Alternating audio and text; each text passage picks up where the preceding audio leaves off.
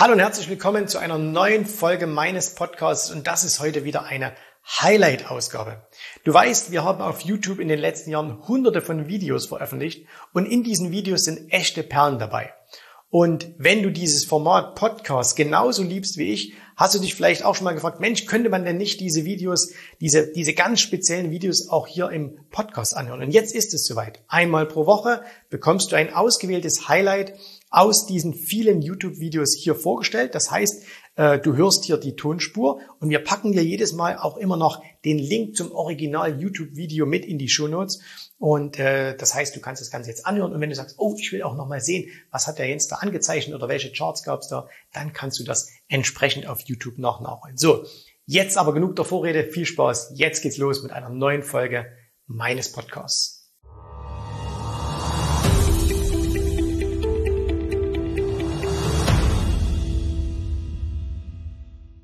Okay, zugegebenermaßen, das ist jetzt vielleicht etwas äh, marktschreierisch, aber ich glaube, ich werde in diesem Video einige Sachen zeigen können, die deine Meinung zu Buy and Hold wahrscheinlich stark beeinflussen werden. Und äh, wir werden uns heute sehr, sehr viele Charts anschauen in diesem Video. Wenn du also sagst, okay, wenn wir uns die Frage stellen, ist Buy and Hold eine richtige und funktionierende Strategie an der Börse, dann werden wir wahrscheinlich unter allen Zuschauern dieses Videos hier zwei Lager finden. Die einen werden sagen, jawohl, Buy and Hold ist super. Und die anderen werden sagen, äh, nein, Buy and Hold ist keine gute Idee. Das heißt, die meisten betrachten ihre Antwort wie so ein Dogma. Es gibt nur Ja oder es gibt nur Nein, es gibt nur Schwarz oder es gibt nur Weiß, aber Oftmals kann man diese Frage gar nicht so genau beantworten, denn man muss immer von verschiedenen Punkten ausgehen und die werden wir uns heute mal ein bisschen näher anschauen und äh, du kannst dann für dich am Ende selber mal entscheiden, okay, was ist denn jetzt hier das Richtige? Lass uns mal anfangen, dass wir uns einen Chart anschauen. Ich habe überlegt, okay, welchen nehmen wir am besten und wir fangen mal an mit einem sehr, sehr langfristigen Chart und zwar ist das hier der S&P 500 und zwar hier wirklich aus einer äh, auf einer langen, langen äh, Perspektive. Ne? Also das ist von den 1880er Jahren, also mittlerweile 140 Jahre. Und wenn du dir das Ganze anschaust und du siehst diesen, diesen, diesen sehr, sehr schönen Aufwärtstrend, ich würde dir jetzt die Frage stellen, hey, macht Buy and Hold Sinn? Dann wirst du sagen, ja, absolut, sieht man doch, ne? egal wann man gekauft hat, irgendwann war es immer ein Plus und es ist dann nach oben gegangen. Jetzt gehen wir mal ein wenig in diese Charts hinein und äh, schauen uns das an. Und äh, das erste, was wir hier sehen, ist ein Chart. Und ich habe so ein bisschen von hinten angefangen, ne? also von den von den äh, 19 äh, oder von den von 1800er Jahren sogar. Es geht jetzt gar nicht so sehr, wie war der Index damals von der Höhe, sondern du siehst einfach nur die Entwicklung. Du siehst hier eine Zeitspanne. Wenn du da zum schlechtesten Moment investiert hättest, dann hättest du 27 Jahre später keinen Gewinn erzielt. Du wärst nach 27 Jahren mit Buy and Hold, ich investiere heute Geld und schaue 27 Jahre später hin, du hättest an der Börse keinen einzigen Dollar verdient. Zwei Einschränkungen dazu. Jetzt wird der eine oder andere sagen, man investiert ja nicht genau am schlechtesten Punkt. Meine Antwort darauf, woher willst du das wissen? Woher willst du wissen, dass du ausgerechnet nicht am schlechtesten Punkt investierst? Das wäre erstens sehr vermessen. Also dass man sagt, ich bin ja schlauer als alle anderen, ich weiß ganz genau, wann es hoch und wann es tief ist. Und man sollte als Investor immer hergehen, soll vom, sollte durchaus mal so ein Worst Case durchspielen, nämlich sagen, okay, ich investiere heute und das ist vielleicht gerade der allerschlechteste Moment. Weil wir alle wissen nicht, was die Zukunft bringt. Deswegen gehen wir ruhig mal davon aus, das wäre jetzt der schlechteste Moment zu investieren, ohne dass wir es wissen. Und das zweite Argument, äh, was vielleicht ja der eine oder andere bringen wird, ähm, das sind die Dividenden. Und da muss ich sagen, jawohl, das stimmt. Äh, Dividenden sind in den Chart des S&P 500 nicht eingerechnet, ne? denn anders als beispielsweise beim DAX, der DAX ist ja ein Performance-Index, da heißt, da kommen nicht nur die Kursentwicklung rein, sondern kommen auch die Dividenden rein.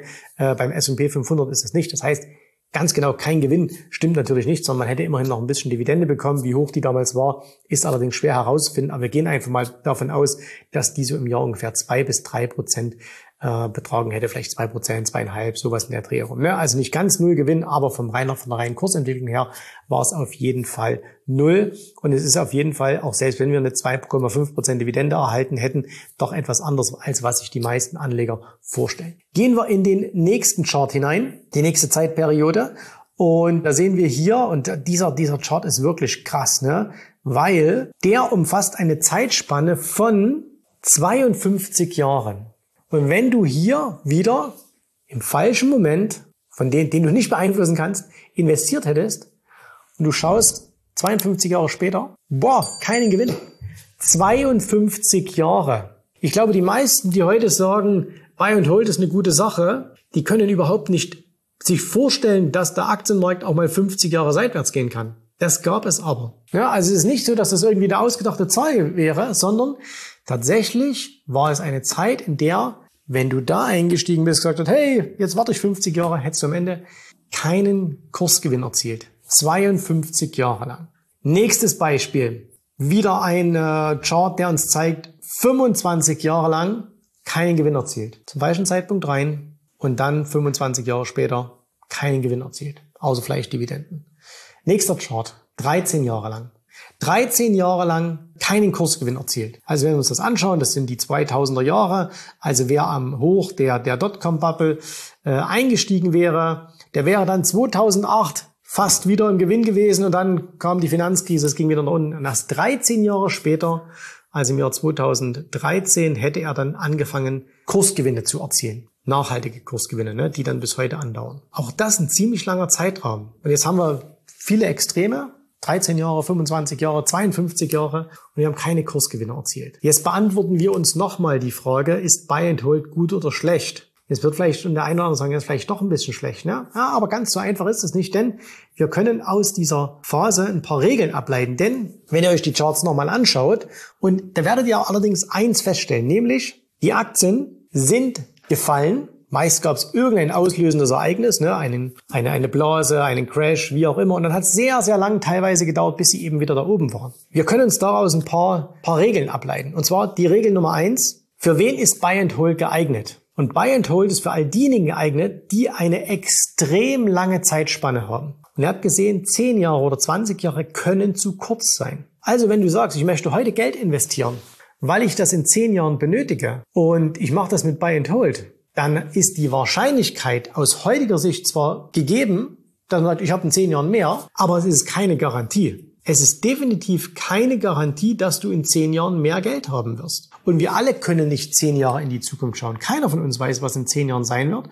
Und deswegen, je langfristiger dein Zeithorizont ist, 20 Jahre, 30 Jahre, 40 Jahre, umso eher ist Buy and Hold für dich geeignet. Und hier kannst du jetzt schon mal sehr, sehr schön an dir persönlich überprüfen, ob das für dich in Frage kommt. Und deswegen gibt es auch keine Ja- oder Nein-Antwort auf die Frage, ist Buy and Hold gut oder schlecht. Warum? Weil wenn jetzt ein 20-Jähriger sagt, ich habe 40 Jahre Zeit, bis ich in Rente gehen will, was für die Altersversorgung machen und mach deswegen Buy and Hold, dann kann das durchaus richtig sein. Jemand, der jetzt Mitte 50 ist und sagt, in 10 Jahren ist aller spätestens Schluss, für den kann Buy and Hold eine ganz, ganz große Falle sein. So, also erstens, erste Regel, je länger dein Zeithorizont, umso besser, umso wahrscheinlicher macht Buy and Hold Sinn, aber 10 Jahre oder auch 20 können zu kurz sein. So, zweite Regel.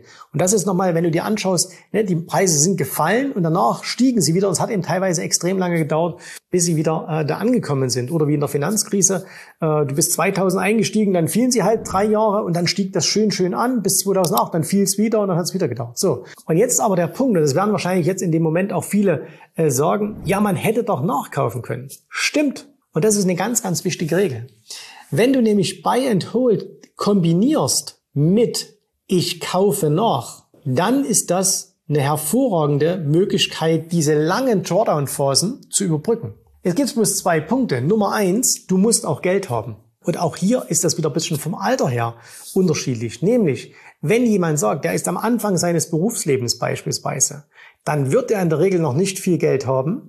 Und dann wird er vielleicht über Sparpläne, über regelmäßige Einzahlungen ohnehin permanent Geld in den Markt einzahlen. Wenn dann mal eine Drawdown-Phase kommt, die vielleicht auch mal ein paar Jahre andauert, ist das gar nicht so schlimm. Im Gegenteil, er würde damit sogar eine Menge Aktien oder, oder Anteile an einem ETF oder was auch immer akkumulieren können. So, das ist also gut. Versetzen wir uns aber auch hier wieder in die Lage, da ist vielleicht jemand, der hat mit äh, 50 Jahren sein Unternehmen verkauft, hat jetzt eine relativ große Summe und der hat vielleicht gar kein Geld mehr, um regelmäßig nachkaufen zu können, weil er hat ja sein ganzes Geld jetzt, was er braucht, schon zur Verfügung, nämlich in den Aktien, äh, was er jetzt zum Beispiel aus dem Verkauf seines Unternehmens hat. Oder er hat eine große Summe bekommen, macht jetzt noch so ein bisschen was nebenbei und die Summen, die er jetzt einzahlen würde, machen überhaupt keinen Sinn mehr. Also ich sag mal, wenn jetzt jemand ganz jung ist und fängt an, hat 5000 Euro und der zahlt im, im Monat 100 Euro ein, das macht absolut Sinn.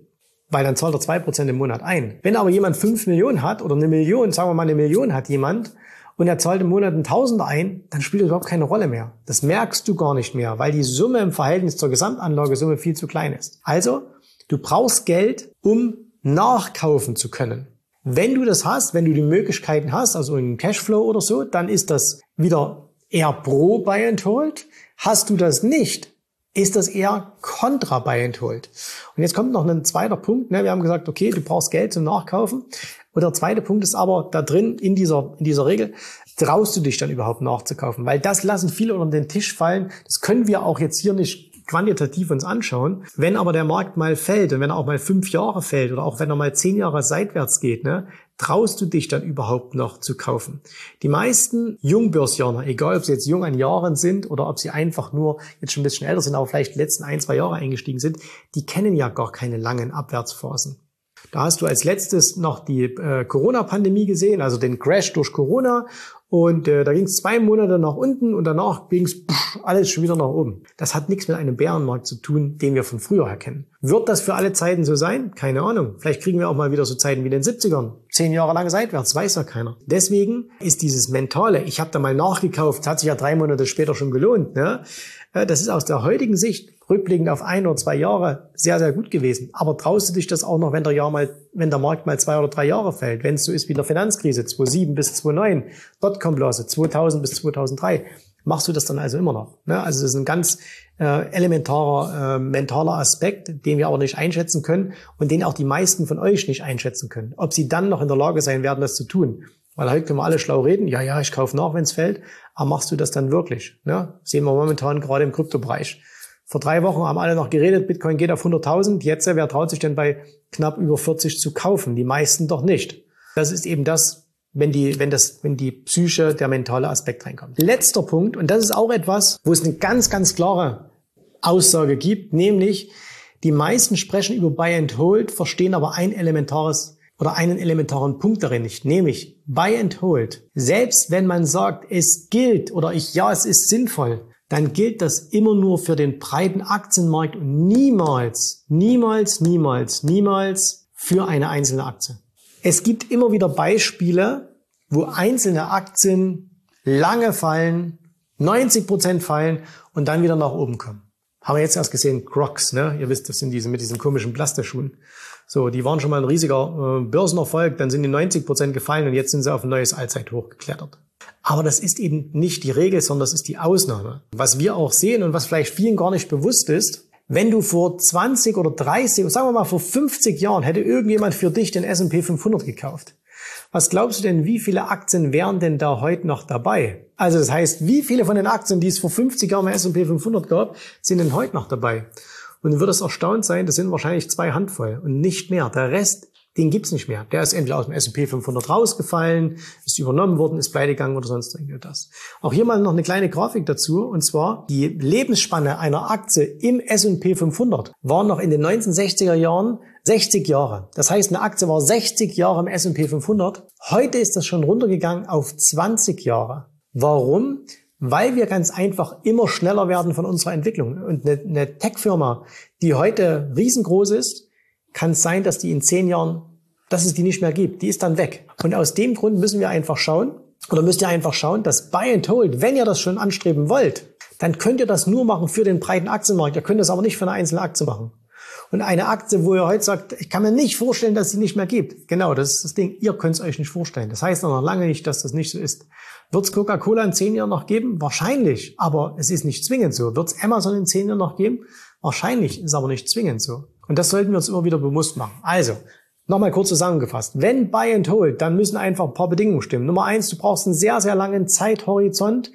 Du kombinierst das am besten mit der Möglichkeit, permanent nachkaufen zu können. Das heißt, du musst auch sicherstellen, dass du immer dieses Geld hast. Und drittens, du kannst das nur am breiten Markt machen. Du kannst es nicht mit einer einzelnen Aktie machen. Weil die einzelne Aktie kann, und da wird es sehr viele geben, die werden pleite gehen.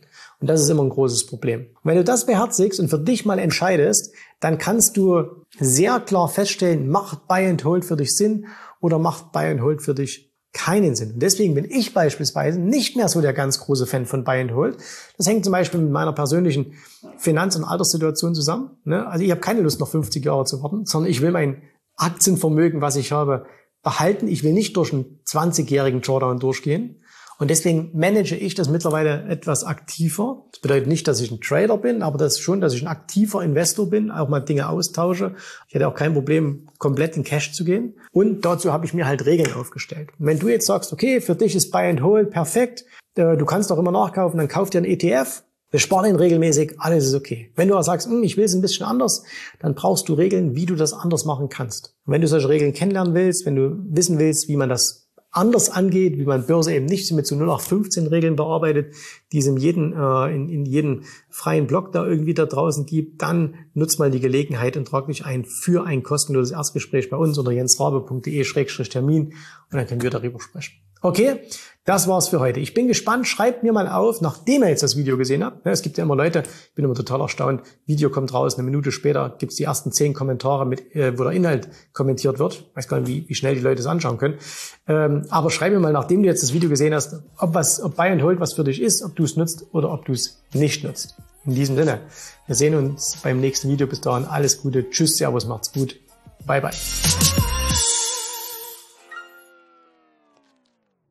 Vielen Dank, dass du heute dabei warst. Ich hoffe, dir hat gefallen, was du hier gehört hast, aber das war nur die Vorspeise. Das eigentliche Menü, das kommt noch. Und wenn du darauf Lust hast, dann besuche jetzt ganz einfach jensrabe.de-termin und vereinbare dort noch heute einen Termin.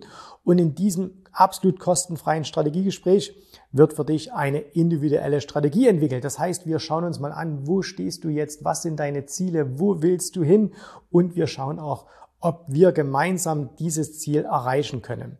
Und äh, du musst immer an Folgendes denken. Wenn du etwas im Leben erreichen willst, sei es es an der Börse, sei es beim Unternehmertum, dann brauchst du immer jemanden, der dir hilft, der schon auf einer Stufe ist, wo du noch hin möchtest. Und so wie jeder Sportler einen Trainer hat, so wie jeder erfolgreiche Selbstständige einen Mentor hat, so brauchst auch du an der Börse einen Mentor, der dir hilft, deine Ziele zu erreichen. In den letzten Jahren habe ich Tausenden von Menschen gezeigt, wie sie ein regelmäßiges Einkommen an der Börse erzielen, wie sie ihr Vermögen sichern können und auch du kannst das erreichen. Davon bin ich felsenfest überzeugt. Also, geh jetzt einfach auf jensrabe.de-termin und vereinbare noch heute deinen persönlichen Termin. Ich freue mich auf dich. Wir hören uns. Bis dahin. Tschüss, Servus, mach's gut. Bye, bye.